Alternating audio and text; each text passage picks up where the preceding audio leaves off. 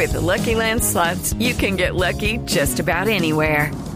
This is your captain speaking. Uh, we've got clear runway and the weather's fine, but we're just going to circle up here a while and uh, get lucky.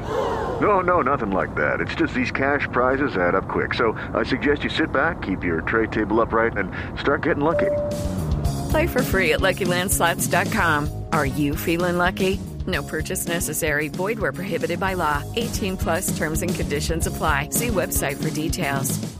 Yo lo, que quería decirle a nuestros oyentes este sábado es que hay que seguir enfatizando en la seguridad en redes sociales porque pues ya son muy conocidos los eventos que suceden cuando uno deja mmm, datos abiertos, pero normalmente la seguridad depende de, de los delincuentes que lo exponen a uno y de uno que expone su información. Mm. Hay un personaje que ronda en este momento la red de LinkedIn, LinkedIn o como ustedes prefieran llamarle, sí. esta red de social de contactos profesionales y tal, ¿no?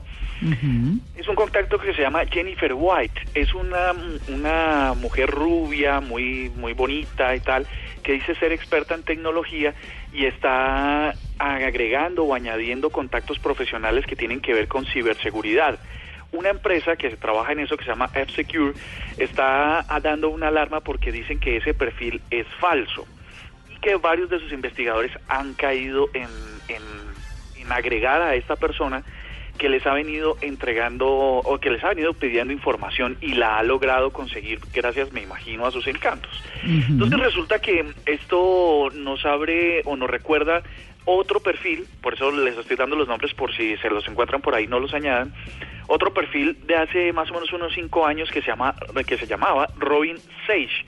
Era otra mujer muy atractiva que logró, que logró a través de su Facebook um, a obtener información de las compañías más importantes en los Estados Unidos que tenían que ver con la seguridad nacional, fabricantes de armas, de aviones, de un montón de información. Y lo que logró eh, durante muchos meses fue que le entregaran los, la, los desarrolladores y científicos información muy sensible. Entonces, eh, estos dos casos lo que le dicen a uno es que la cara no, ¿cómo es el dicho de la cara y el la, santo? La cara del santo no hace el milagro. No hace el milagro pero resulta que digitalmente sí, parece que si uno encuentra en cualquiera de sus redes sociales unos rostros que se le hacen familiares, que le gustan, que le son atractivos o serenos, un, uno solo por curiosidad les, les da acceso, les dice, los hace amigos y tal, y eso hay que tenerlo muy en cuenta. Esta noticia